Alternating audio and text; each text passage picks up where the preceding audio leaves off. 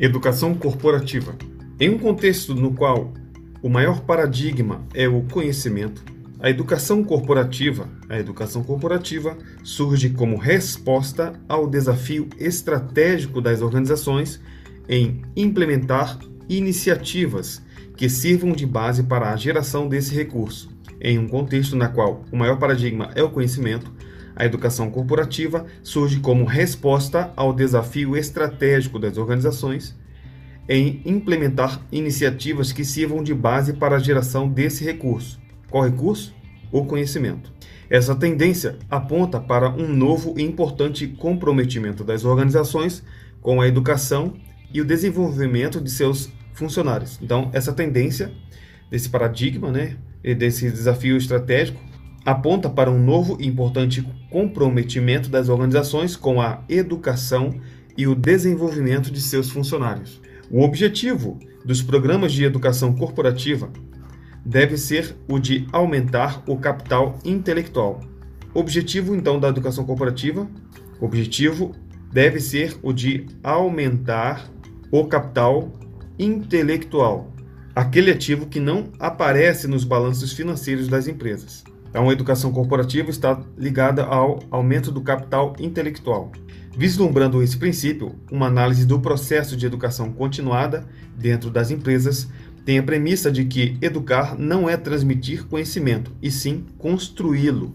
Repetindo, vislumbrando esse princípio, uma análise do processo de educação continuada, processo de educação continuada, dando é dentro das empresas, tem a premissa de que educar não é transmitir conhecimento, e sim construir conhecimento. Ou seja, a educação oferecida para o cliente interno nas organizações deverá torná-lo, além de um produtor de conhecimento, um gerenciador do mesmo, do mesmo que do conhecimento. Então, repetindo essa parte, educar não é transmitir conhecimento e sim construir o conhecimento. Ou seja, a educação oferecida para o cliente interno, que são os funcionários, nas organizações deverá torná-lo, além de um produtor de conhecimento, um gerenciador do mesmo, que é o conhecimento. Isso proporciona o surgimento do conceito de universidades corporativas. Isso proporciona o surgimento de universidades corporativas, que gera vantagem competitiva pois visa desenvolver suas competências no sentido de criar conhecimento para gerar inovação de produtos, processos e tem como princípio o aprendizado permanente.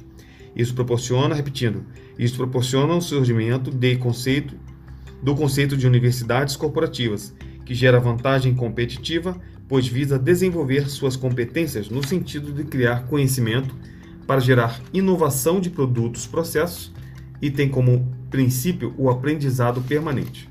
As organizações voltadas à aprendizagem implicam a formação de pessoas que aprendam a ver a realidade pela perspectiva sistêmica. Repetindo, as organizações voltadas à aprendizagem implicam a formação de pessoas, implicam a deveria ter crase aqui, a formação de pessoas de pessoas que aprendam a ver a realidade pela perspectiva sistêmica, perspectiva sistêmica, que desenvolvam suas atividades e que passem a expor e estruturar modelos mentais de maneira colaborativa.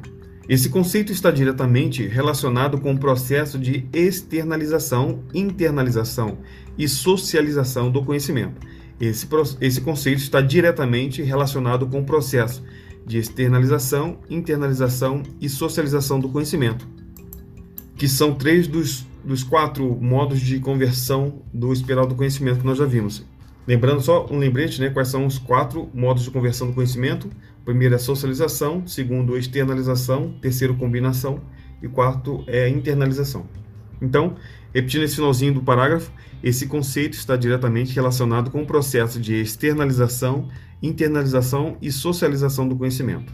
O processo de criação de conhecimento, por meio de seus modos de conversão, é facilitado pelo fato de a organização estar voltada, a organização estar voltada ao processo de aprendizagem, tanto individual quanto organizacional.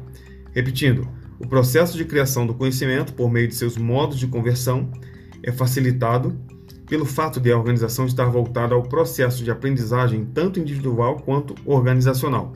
O processo de aprendizagem organizacional é realizado no decorrer da geração do conhecimento. O processo de aprendizagem organizacional é realizado no decorrer da geração do conhecimento.